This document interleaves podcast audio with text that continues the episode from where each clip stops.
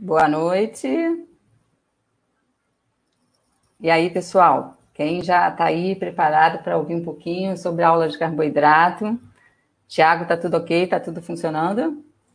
Tudo certo. Pode começar, Luciano. Então tá. Vamos falar hoje um pouquinho de carboidrato, porque é um tema né, que causa bastante polêmica hoje em dia. É quase que uma polarização do que a gente vê em outros setores aí de política, de né, tantas coisas que a gente está acompanhando. E com carboidrato acontece da mesma forma. Acaba que as pessoas ficam muito naquela briga, né? Carboidrato é bom, carboidrato é ruim, é, quanto devo consumir, que dieta é melhor para perder peso. Então, a intenção aqui não é falar mal de dieta low carb ou muito bem da outra, é tentar mostrar para vocês que, assim, vários caminhos existem para que a gente possa oferecer para o paciente uma dieta ideal para o momento dele, para o objetivo dele. E assim, o carboidrato, é, quando a gente pensa na dieta, a gente tem a distribuição dos macronutrientes, né? Tem carboidrato, proteína lipídio. Quando a gente pensa numa dieta com uma distribuição mais próxima do normal, a gente fica com o carboidrato lá na faixa de 50%, 55%, né? Quando a gente pensa numa low carb, a gente já considera low carb uma dieta que vai abaixo de 45% e, a, e a, o lipídio entra aí complementando esse, esse valor diferencial, né? Então, uma coisa que acontece em relação ao carboidrato é a gente também saber o que, que é o excesso, né? E o que ele pode causar. O que ele pode causar, a gente já sabe que é síndrome metabólica, resistência insulínica, o ganho de peso, é, quando é em excesso, né? E algumas alterações hepáticas, até de gordura, tudo isso. E o excesso? Aí a gente pergunta, e o que o excesso não, e a restrição? O que é a restrição? E quando a gente fala restrição, a gente hoje vê dietas quase 20% de carboidrato, que é considerado um valor muito pequeno, né, de carboidrato, muito restrito. Então, essa, essa restrição é uma coisa que a gente ainda tem muita dúvida. E os estudos falam muito assim, no, no consumo de carboidrato, nos seus benefícios, é, principalmente relacionado a esportes, né, ganho de massa para ajudar na síntese proteica, tudo isso. Mas e o contrário disso? O que, que a falta do carboidrato também pode trazer? Então, a gente, eu vou tentar hoje levar um pouco para o lado da imunologia, né? Assim, o que, que o carboidrato pode interferir no nosso sistema imunológico, é, o que, que ele pode interferir numa perda de peso, contribuir para isso ou não, como é que se comporta é, ao longo do tempo numa dieta, porque não adianta a gente pensar numa dieta só de um, dois meses, né? A gente tem estudos que falam em seis meses, depois eles mostram a duração até dois anos, como é que foi esse é, resultado do paciente em relação à perda de peso com o consumo de carboidrato mais normal e ele mais low carb, né? Então, a gente vai dar um passeio aí por isso, falar um pouquinho até da cetogênica e no finalzinho, se tiver tempo, porque eu não sei quanto tempo a gente vai levar aqui falando disso, aí a gente tendo tempo, a gente abre para pergunta para o pessoal começar né, a tirar algumas dúvidas e por aí vai. Então, é, quando a gente fala do excesso, tem estudos né, que falam que esse excesso seria acima de 70%. Tem estudos que foram feitos, né, até com. Já falei isso até num, num outro, numa outra live que a gente fez, é, com uma comunidade indígena, que mostrou que até o consumo de 70%, dependendo do, do estilo de vida daquela população, né, da atividade física, o carboidrato, nesse caso, não apresentou nenhum malefício. Quando eles compararam doenças cardíacas e tudo isso, não houve nenhuma alteração, porque aí a gente para para pensar. Por que, que o carboidrato seria assim tão nocivo, né? Se a gente é, precisa dele, porque é, um, é fundamental. A gente pensar em glicemia, glicemia é um parâmetro que é, é vida, né? Sem glicemia, quando o Baster se preocupa muito, o pessoal fazendo esporte, e não tomar um café da manhã, né? Em ter uma hipoglicemia, porque realmente é um, é um parâmetro muito importante. A glicose está ligada à vida, intimamente ligada à vida. Não tem como pensar em vida, em você estar tá, é, bem, né, alerta, com suas funções todas funcionando, se você não tiver com a glicose ideal. E a glicose ideal é sempre ela na base ali, da, na faixa da normalidade, né? Quando ela está muito acima, aí já é ruim, pode ser um pré-diabetes ou até o diabetes, né? E ela abaixo também é muito perigoso.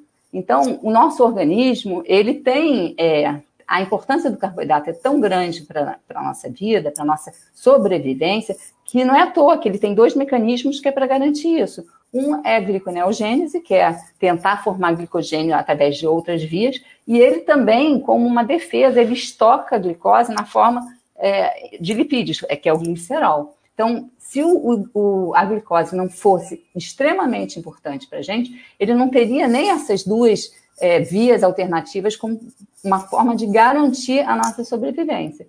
Então, quando a gente para e pensa nessas duas perguntas, a gente não, não pode pensar que o carboidrato ele é um vilão. Ele é essencial à vida. E aí a gente parte, vou até descer aqui a tela um pouquinho, para pensar é, falei aqui das perguntas, né, sobre a gliconeogênese e o glicerol, que são as duas formas de se estocar, para garantir que a gente tenha esse suporte para manter a nossa vida, né? E aí a gente entra um pouco no campo dos estudos. É, quando a gente pensa em carboidrato, a maioria dos estudos estão voltados mais para essa questão de é, você ter um bom rendimento, que é, é, é uma das funções da gente entrar com uma nutrição adequada, com carboidrato, é você aumentar o rendimento e a tolerância do, do, do paciente né, ao esforço físico. Então, é, a gente pensa, né, assim, num apanhado geral de vários estudos de, que a gente se baseia, porque não tem como, claro, tem estudos que são melhores, outros piores, mas a maioria, a grande maioria, nesse ponto, não tenha dúvida o carboidrato ele é super importante para aumento da, da, da tolerância ao esforço, inclusive, assim, até no, no, no, exercício resistido, exercício de força, já é comprovado que se você tiver uma, um, uma reserva boa, né, de glicogênio, de, e com a sua com o consumo de carboidrato ideal, você tem um, um, uma tolerância maior ao número de repetições, ao aumento de carga. Então, nessa parte, a gente não tem muita discussão. Para quem é ligado à atividade física, sabe a falta que o carboidrato faz. Tem atividades muito intensas, como endurance, como um crossfit, que você exige bastante né, de uma reserva de glicogênio, ou, ou de você estar tá com uma glicose ali legal para você começar o seu treino e conseguir manter ele. Então, é, fica muito assim, evidente para a gente da importância do carboidrato nesse rendimento.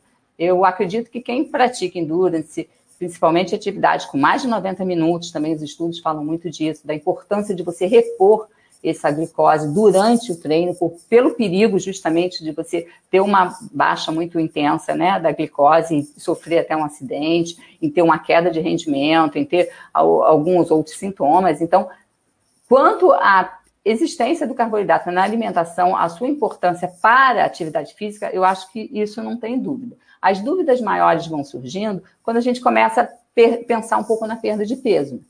E aí entra essa questão de se é uma dieta low fat ou se é low carb. O que, que é o melhor?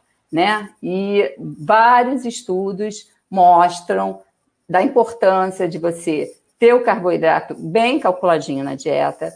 E ele, é, na verdade, na low carb, aí a gente tem que ver os dois lados da moeda. Não posso falar só, né, é, defender só um tipo de alimentação ou, ou só o low carb. A gente tem que tentar entender que a low carb ela serve para determinados momentos da vida.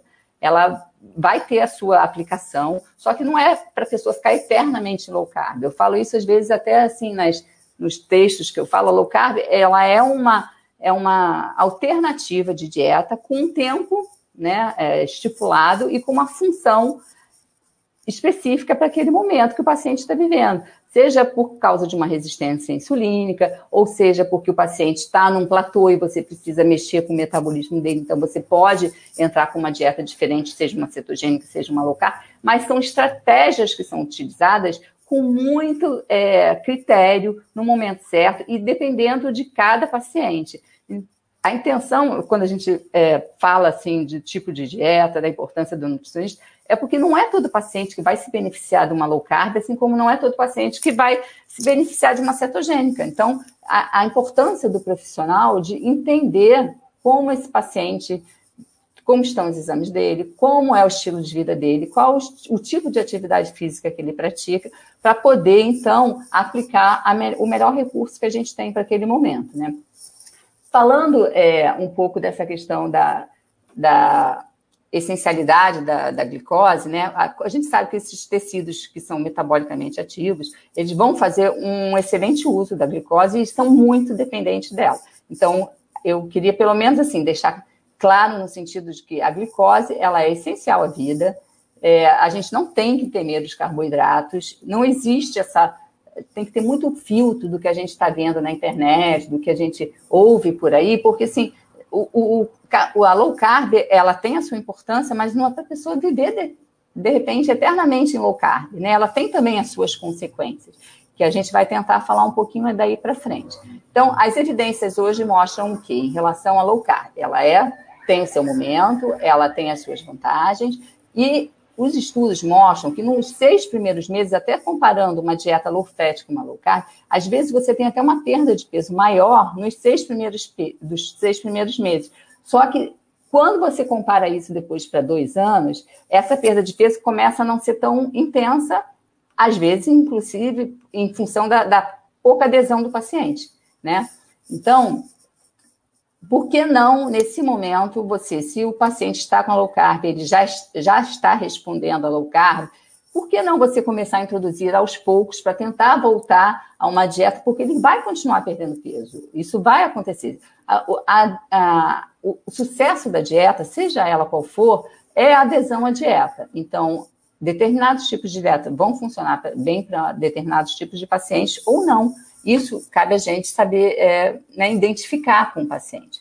Então, é, esse, o que a gente tem hoje em relação ao low carb, esses seis primeiros meses, eles promovem uma perda de peso, só que os estudos também não avaliam muito em que é, qual a composição corporal do paciente, se qual atividade física que ele, eles não focaram muito só no peso da balança e que é um, um sim, é um dado que fica um pouco né, duvidoso nesse sentido. Mas que há a perda de peso, ok, ela ocorre.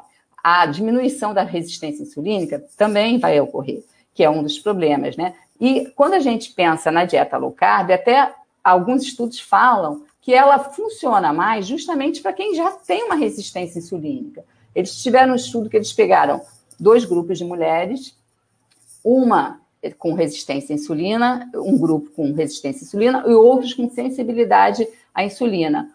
O grupo com sensibilidade à insulina não se beneficiou da low carb. Ela, esse grupo perdeu mais peso com uma dieta low fat, low fat que seria com carboidrato aí, né, normal, dos 50% a 55% do, do, da quantidade de calorias. Enquanto que o grupo que tem realmente a resistência à insulina, ele realmente teve um, um aproveitamento maior, né, um, um rendimento maior na perda de peso, quando comparado ao grupo que recebeu a low fat. Então, isso mostra para gente que esse paciente, para ele ter um, um, bom rendimento numa low carb, para ele ter um bom resultado, mostra que ele precisa ter um problema com a insulina, né? É, outra forma da gente baixar essa resistência à insulina é também praticando atividade física.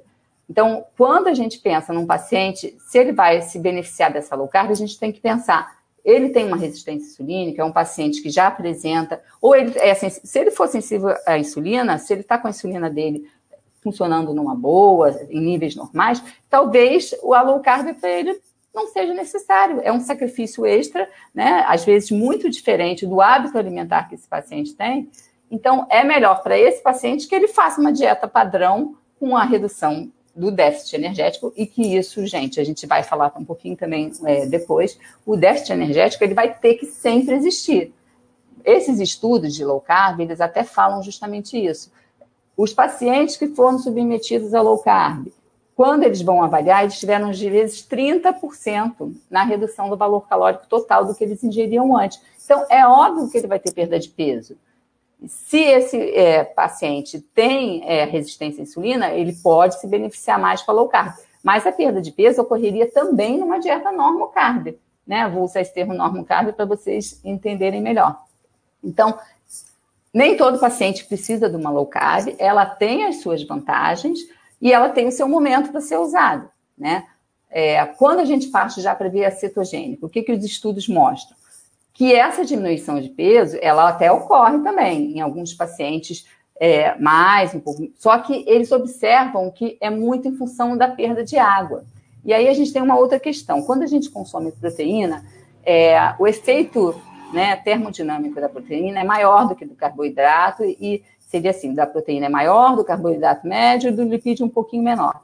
Então, hoje em dia, até muitos estudos eles estão se voltando para essa questão da aumentar um pouco a proteína da dieta, porque quando você aumenta pouco a proteína da dieta, é como se você aumentasse o trabalho do seu corpo também, que ele gastaria mais energia para estar tá digerindo aquela proteína.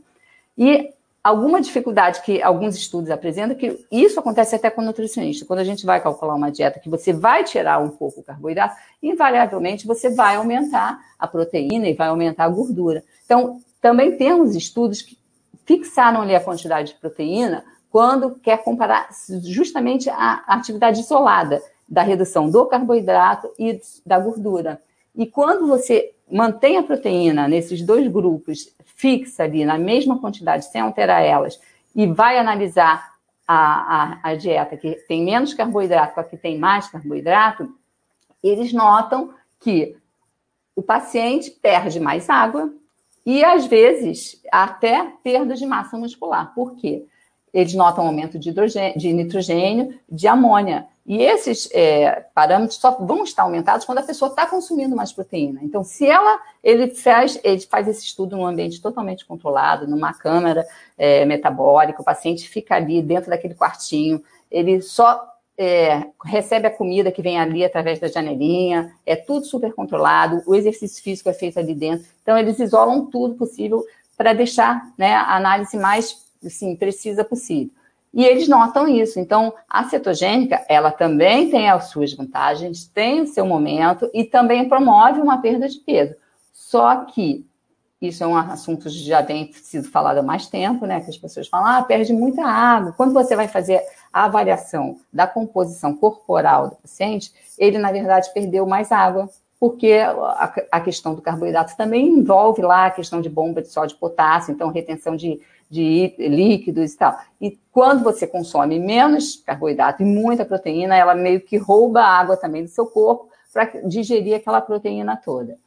Então, tem a sua aplicação, mas também tem as suas limitações. Então, a intenção aqui não é falar mal de low carb, porque eu sei que o pessoal hoje em dia está muito na onda do low carb, né? Tem o pessoal também adepto da cetogênica. A gente só pede para que as pessoas façam isso com orientação, né? Com a mente aberta, para que não é eternamente, porque essa dieta funcionou, que você vai ficar eternamente nesse tipo de dieta, porque ela daqui a pouco não vai funcionar mais, o, o corpo vai se adaptar, o corpo vai entrar no estado de platô. Então, você tem que estar sempre estimulando, e elas vão servir justamente como esse estímulo, no momento em que você já estabilizou, que você teve uma perda de peso, e talvez uma estratégia dessa venha dar um, um upzinho nessa perda de peso. Né? Ou então ele já entre com uma low carb para que haja essa diminuição da resistência da insulina que depois ele possa introduzir normalmente o carboidrato. Então, a intenção é que a pessoa tenha uma alimentação mais próxima possível do normal, porque é inevitável. Quando você está numa dieta muito restrita assim,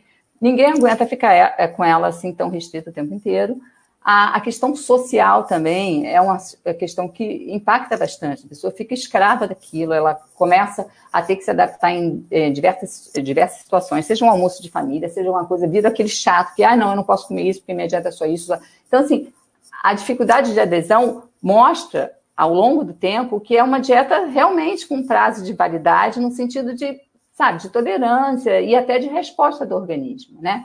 Então, a gente tem que estar aberto para os dois lados, não, não é defender uma ou outra. Agora, para que você focar numa coisa que é tão diferente do seu hábito alimentar? Por exemplo, eu sou uma pessoa que eu jamais faria uma cetogênica. Eu, eu sou na nutrição a gente até fala, né? Tem uns carbo, os carbo lovers e tem o pessoal que é aí da defensoria da low carb.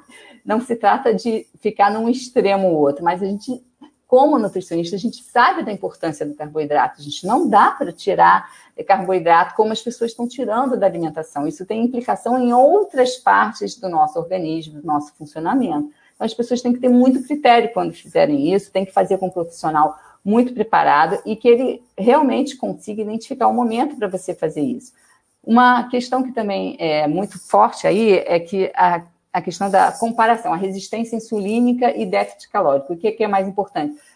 Na nossa concepção, o déficit calórico ainda é soberano sobre a resistência insulínica. Então, não adianta você pensar em fazer nem o jejum intermitente, nem o low carb, se você não tiver um déficit de caloria.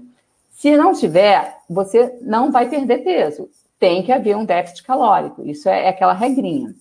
Gastou mais e comeu menos, você vai ter perda de peso. Então, em qualquer dieta, o que vai importar é o déficit calórico que você está proporcionando para o paciente, o melhor, é, a melhor estratégia para aquele momento dele, para melhorar a parte laboratorial, né, de exames, de lipídios e tal, e fazer com que esse paciente perca peso. Mas o déficit calórico ainda é soberano sobre a resistência insulínica.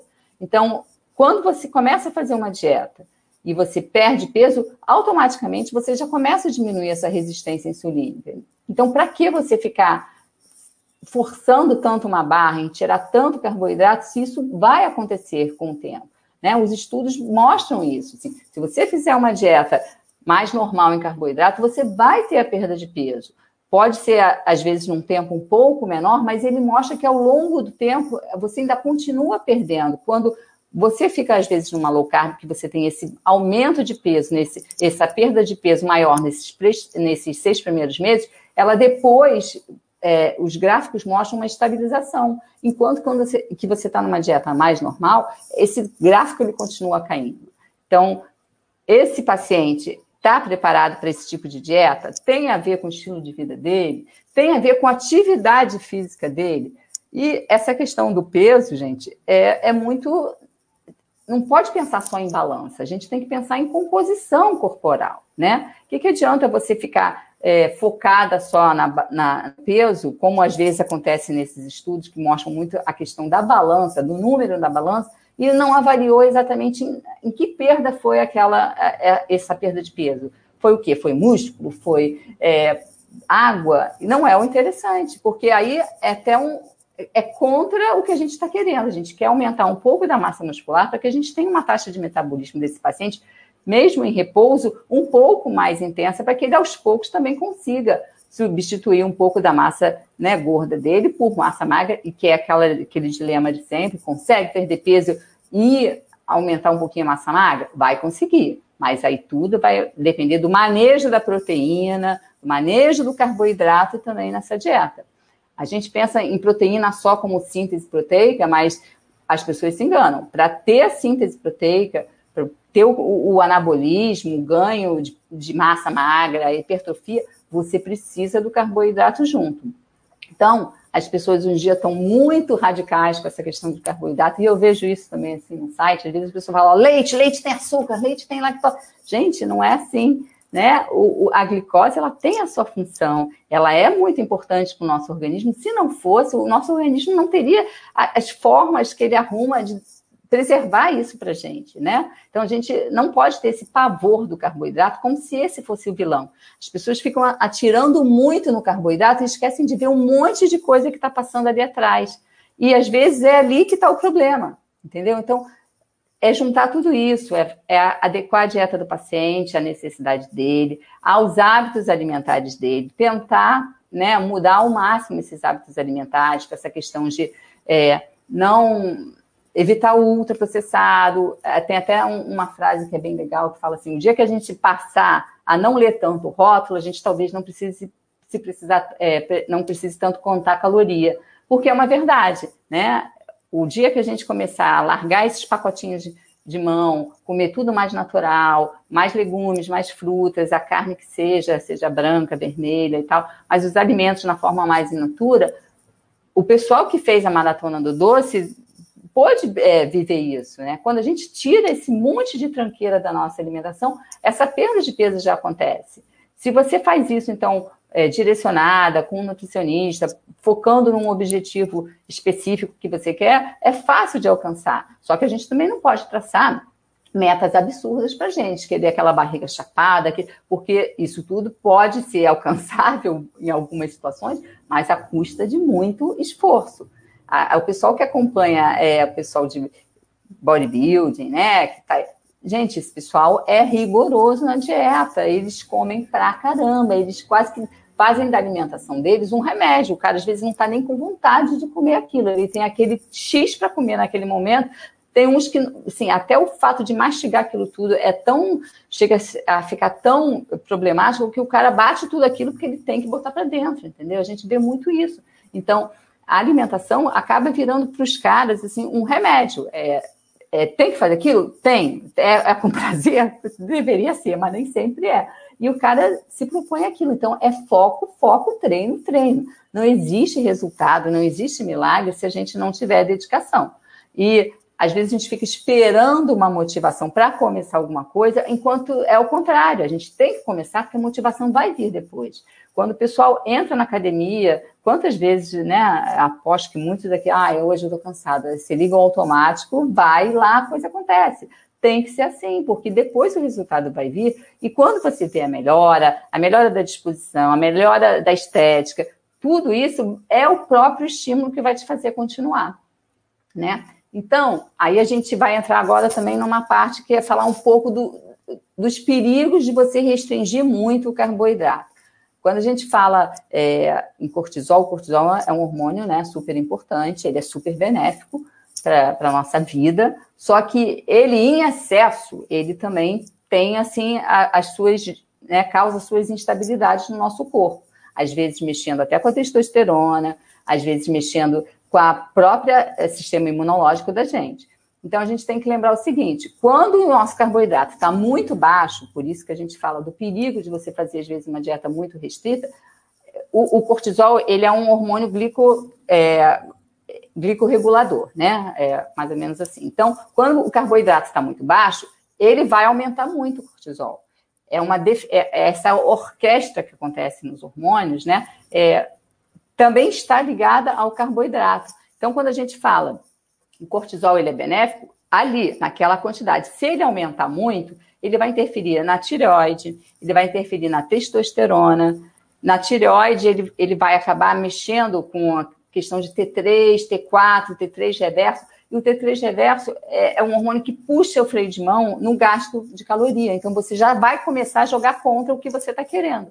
Se a sua intenção é perda de peso, é diminuir percentual de gordura, o, o T3, quando ele está desequilibrado lá, ele vai puxar esse freio de mão e o organismo vai entrar no modo de sobrevivência.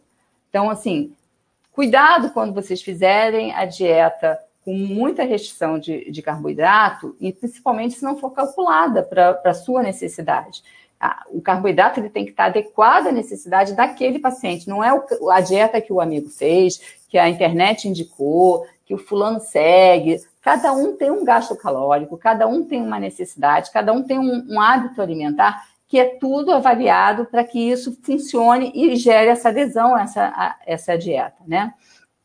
E a gente falou aqui, até eu fiz um tópico dos quatro R's lá, né? Do que é importante para você recuperar após um exercício físico.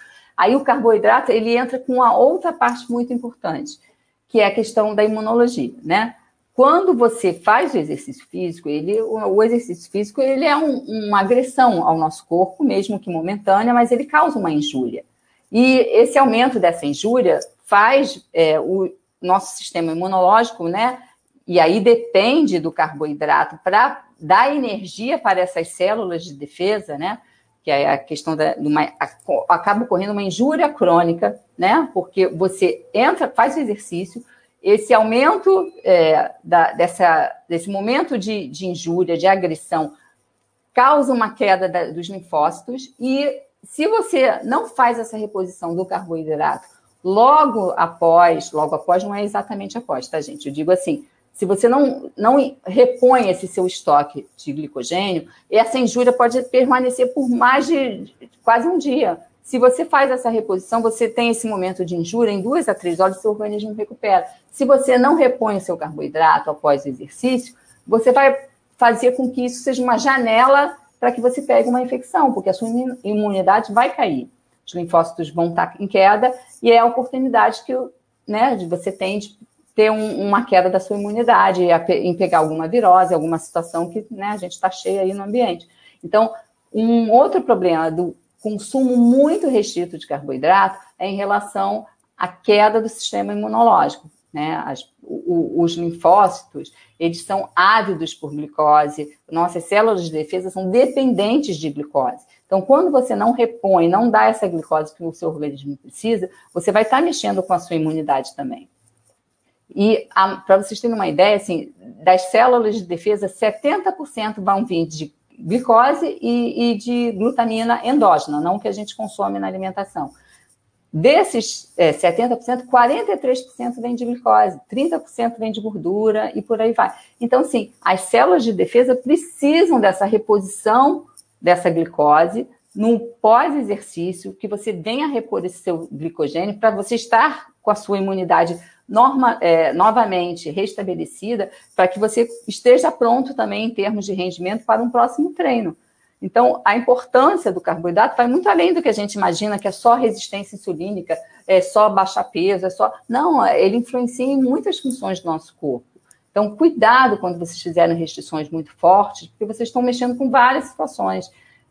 E para quem pratica esporte, aí é uma outra situação. Se você quer um aumento né, de massa magra, se você quer um, promover um anabolismo, o carboidrato vai ter que estar ali junto, porque a síntese proteica, isso já é sabido também, ela depende dessa quantidade de carboidrato. Então, para você ter esse momento de anabolismo né, num pós-treino, que aquele treino renda o que você, que você com o tempo aumente sua massa magra, é necessário ter o carboidrato junto, porque não é só a proteína que vai fazer isso, ela precisa dessa junção de carboidrato e proteína para que ela consiga fazer a sua função. E aí a gente fala também de outra questão que é a desbiose. A gente tanto fala aqui né, da importância do nosso intestino, de uma alimentação mais natural possível, rica em fibras, para que a gente possa estar tá com essa, essa relação intestino-cérebro, hoje em dia é muito estudada, é muito importante. Então, quando você diminui muito carboidrato, você tem uma alteração muito importante da sua flora, né, da sua microbiota. Aí você acaba não absorvendo bem um monte de alimentos, porque a sua microbiota também não está legal. Então, uma coisa está ligada à outra. E a intenção não é, é, como eu já falei e vou repetir, quando eu faço algum texto, quando eu falo sobre algum tipo de dieta, não é, é crucificar uma dieta ou outra, gente. É assim, o carboidrato, ele é importante, ele tem que fazer parte da alimentação. Ele, é, para rendimento, isso aí, assim, não, não tem discussão. Por mais que tenha os defensores, ah, porque low carb, porque eu pratico... Gente, há queda de rendimento quando você não tem um aporte é, específico para sua necessidade de carboidrato. Quando você restringe muito, é, não tem como. Ah, vai haver uma queda de rendimento. E além da queda de rendimento, eu estou tentando mostrar que também tem uma série de outros fatores envolvidos, seja de é, é, tireoide, seja de próprio sistema imunológico. Então, assim, atenção para a quantidade de carboidrato que vocês devem consumir. Isso tem que ser um cálculo muito apurado, muito específico, manejado com um nutricionista.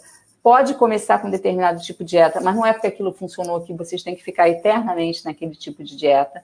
Né? E o que a gente está vendo hoje, isso é frase até de um, um, professor que eu gosto muito, é que a gente está vendo o sedentário consumir o carboidrato do atleta e o atleta consumindo carboidrato de um, de, de um sedentário. Então, assim, está tudo trocado. O carboidrato no atleta é fundamental. E o sedentário, sim, esse é um cara que não se exercita, esse tem que ter um, um consumo menor, e sem falar na qualidade do carboidrato, que eu não estou entrando nem nesse mérito, né? A gente sabe que é, quando a gente fala em, em, carboidrato, o pessoal associa muito a glicose, açúcar, não é, eu estou falando carboidrato, e, e da qualidade desse carboidrato, que é o mais importante. Não precisa ter medo de determinados tipos de carboidrato, né? É, só que a gente tem que ter qualidade do carboidrato que a gente consome, um controle adequado à nossa necessidade, para que isso venha funcionar de uma forma mais harmônica para a gente. Então, hoje em dia, os estudos estão muito também vindo agora para cima da proteína. A proteína, ela tem esse efeito no organismo de, de, de, um gasto maior, né, por todo o seu processo e tal. Então, assim, você ajustar essa proteína, às vezes está sendo até mais estudada no sentido de que para promover uma perda de peso, né, essa proteína ela tem que estar um pouquinho até um, mais elevada. São estudos novos que estão mostrando um pouco essa, essa importância da proteína para isso, nessa né, ajuda né, no, no processo de perda de peso. Então, quando você faz isso tudo de uma forma equilibrada, o resultado vai vir. O que a gente sempre fala e vai sempre falar, o que vai definir o sucesso de uma dieta é a adesão a essa dieta, né? Não adianta você forçar uma barra com um tipo de alimentação e essa não ser a sua praia, porque você vai largar e não vai conseguir cumprir aquilo. Então, a gente tem que tentar se aproximar mais, né, o, mais perto possível da realidade daquele paciente. Por isso, a necessidade de você conversar com o paciente, você fazer uma anamnese, você entender o estilo de vida dele, os horários dele, né? E aí é o que a gente vê, a pessoa às vezes está preocupada, ah, o whey protein tal, da marca tal, importado e tal. E o cara fuma, o cara bebe, o cara não dorme direito. Adianta, gente, não adianta, né? A, a, o suplemento que as pessoas também falam, ele é a cereja do bolo, ele só vai funcionar quando tudo está muito certinho, quando você já fez todo o dever de casa. Aí, se houver necessidade, se você, com aquilo tudo que você fez, você não conseguiu alcançar o que você precisa, aí você pode fazer uh, o uso dele dos que são realmente aprovados e, e comprovados cientificamente que têm seus efeitos. Agora, querer pensar num ômega 3, num, num ômega 6, num, num carboidrato tal, num, num whey protein tal, maravilhoso, top de linha e tal, e o resto, você está fazendo o resto? Não vai ter milagre, gente. O álcool né, destrói um monte é, de efeitos bons aí do exercício, ele retarda tudo que você vem tentando fazer no, no sentido de ganho de, de, massa muscular, de melhora de, de absorção. Então, assim, vamos pensar que a alimentação ela é né, um conjunto de, de. E não é só alimentação, é, é o que a gente faz no nosso dia a dia como um todo é o sono, é a água que você bebe, é a sua alimentação, é o seu estresse, né? Tudo isso vai contar para que a gente tenha um resultado favorável. Então, a perda de peso, ela existe quando a adesão da dieta, à dieta e quando essa dieta está de acordo com o, o que, né, o, o que aquele indivíduo tem na sua realidade. A low carb tem as suas vantagens, a cetogênica tem também, até, né, o pessoal fala muito, ah, para epilético e tal, tem, é comprovado. Inclusive, a low carb é estudada há muitos anos, desde 1950 já tem artigos sobre low carb. Só que, assim, ela é uma estratégia, não é um estilo de vida, né? E mesmo que ela seja essa estratégia, ela tem que ser calculada para cada um especificamente. Não é a dieta do amigo, a dieta da revista, a dieta do, do Instagram do fulano que vai resolver sua vida. Então, antes de se envolver com uma low carb, pensa também no outro lado. Né? O excesso do carboidrato é ruim, e aí a gente fala, que excesso é esse? Alguns estudos falam que seria acima de 70%. Outros, a gente nem trabalha com 70%, a não ser que o cara seja um mega, né? A gente, na média, a gente trabalha com 50% de carboidrato e redistribuindo aí o restante. Mas a low carb, abaixo de 45, ela já é uma low carb e o pessoal está fazendo muito menos do que isso. Então, você faz uma low carb, você faz um acompanhamento, você sabe como estão seus exames, você né, está vendo se está tendo um, outro efeito, porque os estudos também não falam muito a longo prazo dos efeitos nocivos. A gente começa a ver, a, a ter estudos falando dessa questão né, da imunidade, da testosterona, né, do, do, da tireoide. Então, muito cuidado quando vocês reduzirem carboidrato, né, não façam isso da cabeça de vocês. É, a gente pode, é, não sabia mais ou menos quanto tempo eu ia levar falando é, disso, né? Então, a gente pode tentar agora, o Tiago me ajudar aí, de repente, abrir para a gente ver algumas perguntas do pessoal. Algumas respostas, fica, né, quando o pessoal vem com pergunta muito específica, pode me mandar lá no Pergunta à Equipe, porque aí às vezes é uma coisa muito específica de cada um que a gente tem que trocar uma ideia, tem que bater um papo, obter mais informações e poder dar uma resposta mais né, condizente com a situação. Mas se vocês quiserem me perguntar alguma coisa, é, a gente pode abrir aí, Tiago. Consegue? Consigo sim. Vamos dar uma olhada aqui. Bom, primeiro o Baster estava assistindo, olha, a raridade, hein? Ele está aqui é. prestigiando a gente. Já está prestigiando. Tem um comentário aqui que eu acho bacana. O Zorro escreveu, o Buter aqui deu boa noite, o Zorro escreveu, Barri, barriga chapada é sonho. Você pode comentar um pouco sobre isso? Não, então, barriga chapada, gente, é aquela questão, né? Você até pode conseguir, mas depende muito da composição corporal de cada um, da genética. Não adianta, às vezes, tem pessoas que têm uma concentração maior de gordura no culote, outros na barriga, e aí você vai, vai né, virar uma escrava da dieta e aquilo dali não vai sair. Então, assim, você tem que trabalhar com a sua realidade. Tem uma questão de, de genética, de, de, estilo de corpo, né, de tendências para acumular em, em, determinadas áreas do corpo, e geralmente, onde você mais quer perder é o último que vai perder.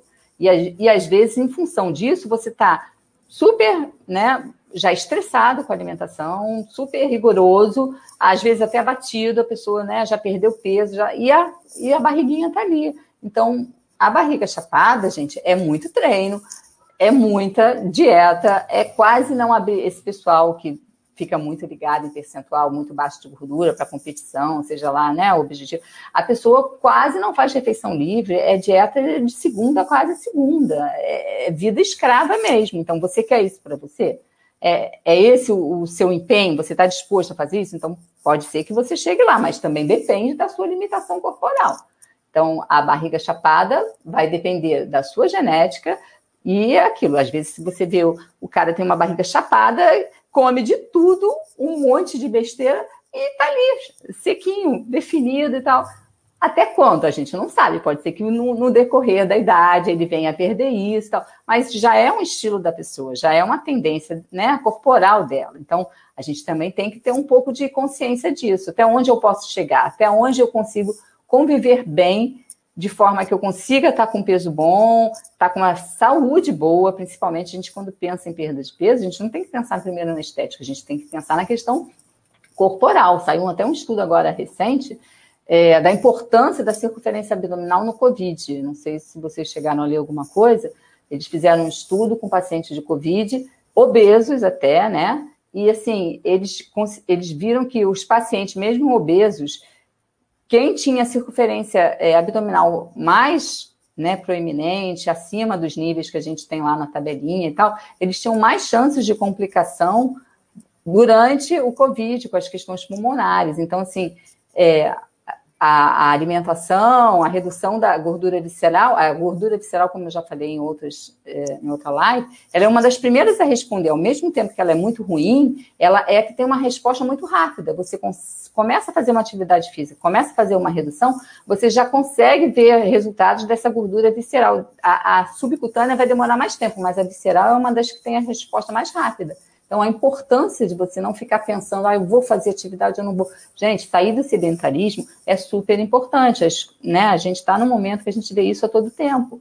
Circunferência abdominal é um parâmetro que a gente já até sugeriu ao Baster outro dia, de quando ele foi colocar lá a questão da anotação do peso e tal, de também colocar a circunferência abdominal, porque é um dado importante. E aí veio esse estudo, então isso né, é, fica mais evidente ainda a gordura corporal ela responde muito rápido. Então, não fica esperando para fazer alguma coisa.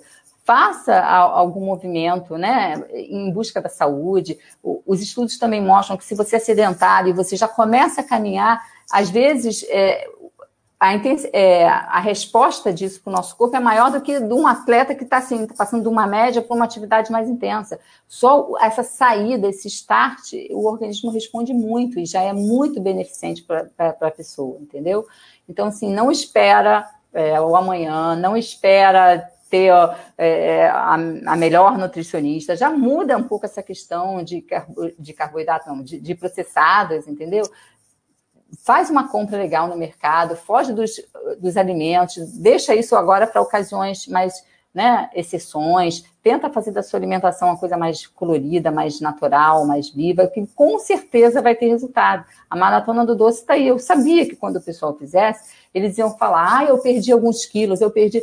Isso é esperado. Quando você tira açúcar da vida, né, principalmente açúcar concentrado, branco, assim, você vai ter resposta, melhora da disposição, né, é, o pessoal relatou aí, foi, foi bem gratificante para a gente que montou é, essa maratona, porque era o que a gente esperava mesmo, quem se dedicasse, quem fizesse, ia conseguir ver resultado. Então, sabe, claro que o cálculo de uma dieta é importante para você fazer esses ajustes finos, mas você já pode começar fazendo alguma coisa por você, seja caminhando, seja passeando com o seu cachorro, seja. Porque as pessoas também pensam muito assim no gasto calórico em relação a ir à academia fica aquela uma horinha. Tudo conta, gente. Se você, ao invés de ir até ali de bike elétrica, você for caminhando, isso já é um gasto a mais que você tem. Quer dizer, você tem 24 horas. Boa parte dele, 7, 8 horas, você deve tirar com uma boa noite de sono. O restante, tudo que você faz conta. Se você vai subir um elevador, sobe uma escada. Né? Se você está é, tá com problema de coluna, não está podendo, não espera melhorar para começar a fazer a, a, atividade, claro que com orientação médica, mas se você já pode caminhar, se aquilo é uma atividade que já é permitida para você com a orientação do médico, já vai caminhar, porque tudo que você faz durante o dia, ele conta como gasto calórico, né? Não é só um momento que você vai para a atividade física e dedica ali. Então, aquele é um momento pequeno, se você comparar, é uma hora por dia, duas horas, né? Ou para mais, quem faz uma endurance aí mais longa e tal. Mas qualquer atividade que você faça durante o dia te ajuda nesse gasto. E é isso que a gente tem que tentar buscar, cada vez se exercitar mais, sair do sofá, é, fazer as coisas caminhando, subir uma escada, porque isso tudo vai ajudar no final. Vamos lá, o que mais? Tiago, onde paramos? Uh... Dá, sobe um pouquinho, ficou uma pergunta para cima, e sobe, deixa eu ver. Peraí. Aí. aí Chapada Sonhos? É, já falamos.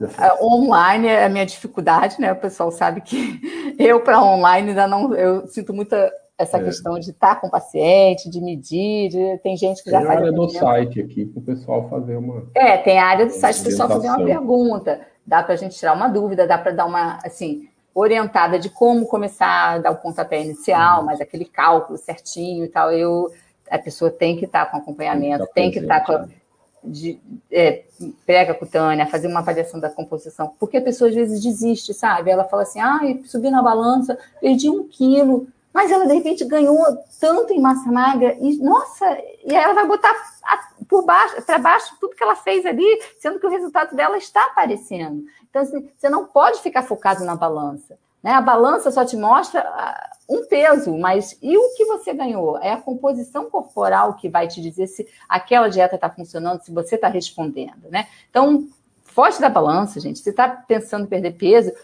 pode pesar no início, você usa mais uma fita métrica, usa uma calça jeans, tenta observar por isso, não fica focado em. O Baster outro dia botou, ah, eu subo na balança com tantos livros, então está perdendo seu tempo, porque o peso da balança para a gente não diz muita coisa, é apenas um parâmetro, tá? A pergunta do, do Tete aí, eu tenho uma pergunta, como não exagerar no nível de carboidrato em uma dieta sem produtos de origem animal. É, então, essa questão aí tem que fazer tudo muito calculadinho.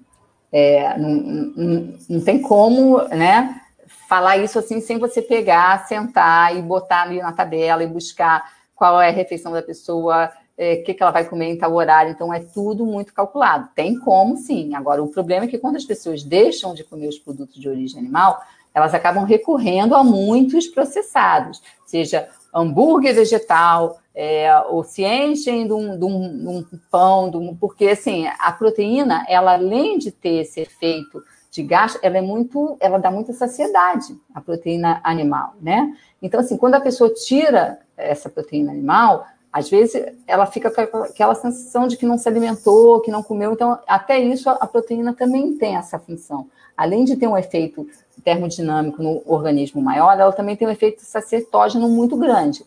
E quando a pessoa reduz a proteína animal e parte para vegetal, então tem que fazer esse ajuste muito certinho para justamente você não incorrer nesse risco de estar tá consumindo carboidrato demais. As leguminosas têm carboidrato, mas não é assim essa quantidade absurda e não é esse o carboidrato que eu acho que vai descontrolar a alimentação dele. Aí tem que ver o restante, tá? É por isso que eu estou falando, tem que fazer um cálculo todo certinho quantidade de refeições mudar, comer a mesma quantidade em três refeições muda? Claro que muda. Principalmente em relação à proteína. A proteína a gente já sabe que ela tem que estar distribuída ao longo do dia. Não adianta você comer X de proteína numa refeição e não comer na outra, porque seu limite de absorção daquela proteína naquela refeição, você vai jogar o resto fora. É, isso já é sabido até. Para você ter ganho de massa muscular e tal, você tem que se preocupar com a proteína ao longo do dia. Ela tem que estar nas refeições distribuídas, porque tem uma quantidade X para cada refeição, para que você tenha absorção dela. Se você colocar tudo numa refeição, você vai estar jogando proteína fora e vai faltar em outra. E o teu organismo não vai absorver aquela quantidade toda. Minha esposa é, diabetes, é diabética, né? Médico 1, e a low carb ajuda demais ela contar. Claro que vai ajudar, então é o que a gente falou. Na, na, Na questão da resistência à insulina, ela vai é, controlar, e no caso da diabetes 1, ela não tem insulina mesmo, então ela deve tomar, é, deve ser insulino dependente. Eu não sei se ele, né, se a esposa dele é, é, ou toma algum hipoglicemiante oral, eu não sei qual é o caso dela. Mas ela não pode, ela, a controlar a glicemia dela também não, não tem que ser só na low carb. Ela pode se beneficiar do controle da glicemia, a gente sempre fez. Gente, nutrição está aí há tanto tempo. Low carb veio com tudo agora, mas a gente sempre fez controle de glicemia com uma dieta com 50% de carboidrato. Entendeu? Não precisa radicalizar, não é só através da low carb que ela vai conseguir esse controle da glicemia. Tem que ver o que, que ela está fazendo quando ela está na, na, numa alimentação mais liberada, que pode estar tá descontrolando a glicemia, mas você consegue o controle de glicemia sim. A gente fez isso a vida inteira. Né? Low carb é uma coisa que veio muito forte atualmente, mas ela, a gente sempre controlou a glicemia, seja diabetes 1 ou 2, com uma alimentação mais low fat, né, que é o que a gente utiliza na grande maioria. É, deixa eu tirar medidas de impedância. É, tirar medidas, é, a gente não é só tirar medidas, né? A gente tem que sempre fazer a avaliação da prega cutânea, né, da dobra, e a bioimpedância, é, nem todo mundo é muito a favor, ela tem as suas limitações, a gente ainda tem uma boa corrente da nutrição que prefere mesmo a dobra cutânea, né? Então, assim, bioimpedância não é todo mundo que aderiu e, além, pelo, além da questão do custo, ela tem realmente limitações. Tem paciente que nem vai dar para fazer, porque a quantidade de gordura é tão grande, você pega um super obeso e tal, você não vai conseguir ver direito ali. Então, a prega cutânea num paciente desse ainda é soberana, sabe? A gente não, não partiu para bioimpedância assim, no todo mundo geral, não. É, eu faço isso, uso as roupas para ver se. Exatamente, então a gente nota isso, principalmente se você está fazendo algum esporte, né? Você começa a notar uma perna mais torneada, é, um braço que deu uma afinada. Então, isso são parâmetros que você tem que é, ter, e, se possível, claro, você está acompanhando, né? A gente tem como acompanhar isso num gráfico, vendo o que, foi de massa magra, o que, foi. É, essas dobras a gente coloca numa tabelinha que vai te dizer um percentual de gordura, e você consegue ver uma evolução muito legal, sabe? Assim, às vezes a pessoa está tão focada no peso e não está vendo o outro lado, que é o outro lado que está dando resultado. E é o que a gente mais quer é isso.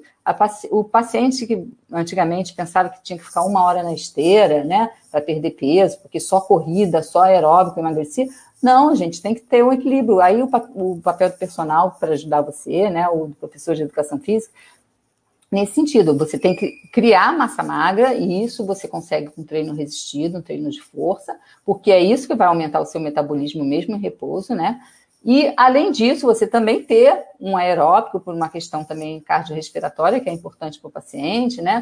É, mudar esses treinos, mas o exercício de força ganhar massa muscular é o desejado, né?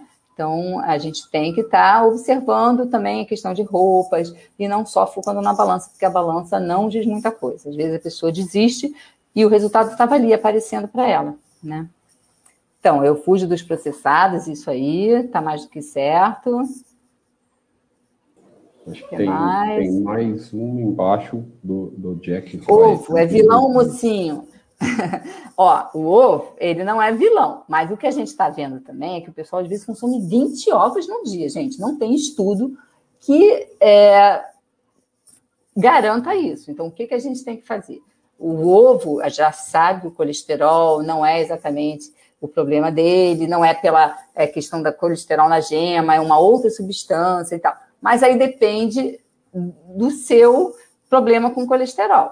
O colesterol, 20% vem da alimentação, o restante é, é fabricação do seu próprio corpo. Então, quem é esse paciente? Ele já tem um problema com colesterol, então aí a gente vai ter que é, atenção um pouco maior para o ovo, tá? Não é sair de... É que o pessoal também, eles, eles vão assim, um ou dois ovos são os estudos, tem estudos com sete, ok. Agora, 20, o pessoal está comendo 20. Então, assim, se a pessoa gasta, se a pessoa está com os exames ok, ok. Então, está mostrando que não está dando problema. Agora, se é um paciente que já tem uma tendência a, mesmo fazendo dieta, e o colesterol está sempre lá, brigando, né, numa faixa já de querendo, né, fugir do, do controle e tal, então vamos ter que também é, resolver essa questão do ovo. Não é tanto ovo assim também, né, gente? É 8 ou 80, é aquilo. A gente Tem o pessoal que, ah, ovo é vilão, o ovo é mocinho. Não, é, é mocinho desde que o paciente não tenha nenhum problema com colesterol, é, que esteja tudo dentro do seu cálculo lá, especificado do que você precisa, e os estudos trabalham aí com uma média de sete ovos, que são benéficos, aí tudo bem. Agora, 20 também, né? Aí tem que avaliar caso a caso, tá? Beleza. Vamos abrir uma exceção, só a gente geralmente não responde pergunta do YouTube, mas tem uma só da Rosângela, deixa eu ler para você. Ah, depois tem mais uma do Zorro, mas deixa eu, vamos responder para ela, da Rosângela. Ela está perguntando de dietas plant-based. É, é, a dieta plant-based é uma dieta... Se você ah, considera pode. saudável em termos nutricionais e se faltaria algum nutriente. Então, a plant-based, que a gente tem uma, a gente até falou disso aí num, num tópico, né? É uma dieta que super benéfica, né, para questão de cardíaca, de colesterol, de, de uh, exames todos é, de parte de lipidemia. Ela é uma super saudável. E ela não é, as pessoas às vezes confundem, né, que a plant-based seria uma vegetariana. Não é isso. Ela é, permite um pouco de alimento de origem animal, só que ela propõe que você aumente muito mais o, a proteína vegetal. Então, num prato, você pode ter, assim, é, vamos supor, metade lá dos carboidratos, com, contando com legumes, tá? Um cereal, mais legumes e tal. Três, é, três quartos de proteína vegetal e você diminuir para um quartozinho ali da outra metade de proteína animal. Você não precisa tirar totalmente a proteína animal. Ela funciona, às vezes, até com uma transição para quem às vezes está querendo ir para uma dieta depois mais radical com relação a cortar a, a, proteína de origem animal, mas ela não necessariamente corta a proteína animal. Então, é, ela só estimula que você aumente a quantidade de proteína da sua dieta, não foque tanto no meio bife de um prato, né? Assim, metade do, do meio bife, metade de um prato é um bife e o resto é. Não, ela preconiza que você deve aumentar essa quantidade de proteína vegetal, que é super benéfica para é, antioxidantes, desbiose, né? É, toda essa questão de fibras que o, o, a leguminosa te dá, te traz, isso é indiscutível. E você reduz um pouquinho a proteína animal. Então, você continua com proteína animal, mas você não precisa radicalizar. E você consome também na proteína vegetal, que é muito saudável para o coração, é, com todo o restante do prato equilibrado, com cereais integrais, se for o caso de um arroz integral, e mais um legumes, verduras, você está com uma refeição completa. Então, ela é uma dieta muito é, eficiente em termos de prevenção de doenças, né? É, com a quantidade de antioxidantes também muito boa não tem nada que condene ela, pelo contrário, só a favor. Mas também é assim, né? Tem que fazer todo um equilíbrio para você saber que você está comendo. Não é porque é plant-based, você vai sair comendo um montão e aí você pode ter um sobrepeso se você exagerar nas quantidades. Se for tudo dentro da quantidade certinha, e a proposta é essa, você aumentar a proteína vegetal e diminuir um pouco da, da animal, ok, super benéfico, tá? E usou. Respondida? Tá tudo certinho, acho. Só acho que o Zorro comentou aí que ele está fazendo. Estou fazendo duas aulas de funcional com personal online por semana. Agora eu comecei a pedalar mais dois dias, só que não consigo perder peso. Deve ser por causa desse déficit calórico que você comentou. Então, se você não fazia nada e você já está fazendo e a sua alimentação é a mesma de antes, provavelmente você já vai ter um, né? Se você partiu do zero e começou a se exercitar e não alterou a alimentação, no sentido de consumir mais alimento, provavelmente aí você já vai ter alguma perdinha. Mas para você ter um déficit mesmo, é, para você ter uma perda de peso bem coordenada e mais intensa e acompanhada, aí tem que fazer um déficit calórico, sim. E aí ele é, com, ele é né, assim, calculado com base no que você tem de peso a perder, qual é seu gasto mais ou menos né, é, calórico, para que a gente faça uma redução proporcional. E não é uma dieta restritiva, tá, gente? É bom sempre a gente lembrar isso. Essas dietas muito restritivas, seja muito pouco carboidrato ou muito pouca caloria, o efeito não é o que a gente quer, não vai derrubar o seu metabolismo, vai fazer seu metabolismo ficar cada vez mais preguiçoso. A gente precisa fazer isso paulatinamente, acompanhando, vendo os estágios de platô para saber intervir no momento certo com uma outra opção de alimentação para dar um, um start no organismo de novo, mas nunca dessa forma radical. E o sucesso vai vir, com certeza, se a pessoa fizer o déficit calórico e se exercitar, não tem, não, gente, é, é receita que infalível, vai perder peso, mas tem que fazer, tem que se dedicar ao esporte, tem que se dedicar à alimentação. E principalmente nesse início que a pessoa está pensando em perder peso, é, essas refeições livres de final de semana têm que ser muito restritas, né?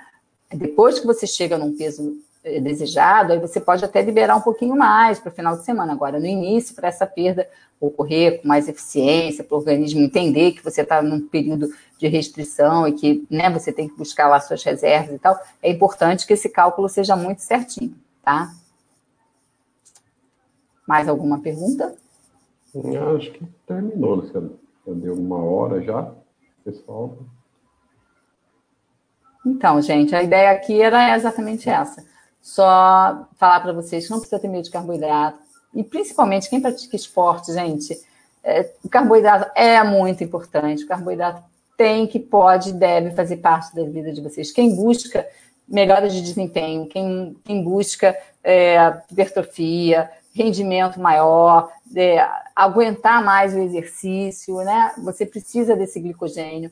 Os estudos mostram que até pessoas que entram com glicogênio no, no momento do, da atividade, com glicogênio, comparando quem tem o glicogênio em baixa, quem está com ele lá com seu estoque adequado, você no momento da atividade você pode até render mais ou menos igual, mas no pós-atividade você entra no estado de catabolismo. Então, assim, para você ver que a importância do carboidrato ela existe desde o do começo do exercício até o final, principalmente nesse momento de pós-exercício, com baixa de imunidade, se você não repõe esse carboidrato que você precisa. E é, é, a síntese proteica que a gente tanto espera, né, que é a função mais da proteína, ela precisa desse carboidrato também.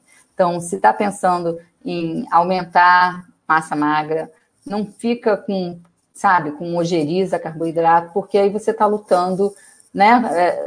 Está é, dando justamente indo contra aquilo que a gente quer. Se a gente quer promover um aumento de massa magra, você vai e está num período assim de catabolismo que você não consegue aumentar a massa magra porque você também não consumiu o carboidrato correto, então está focando só na proteína, não, tem que focar nos dois, tem que ser tudo muito certinho para você chegar no resultado. Tá bom? Mais alguma dúvida? Obrigada, Jack Rhodes. Você é 10. Ah, a gente tenta é, passar para vocês assim, uma visão de tempos de, de, né? Assim, a nutrição está aí há muito tempo.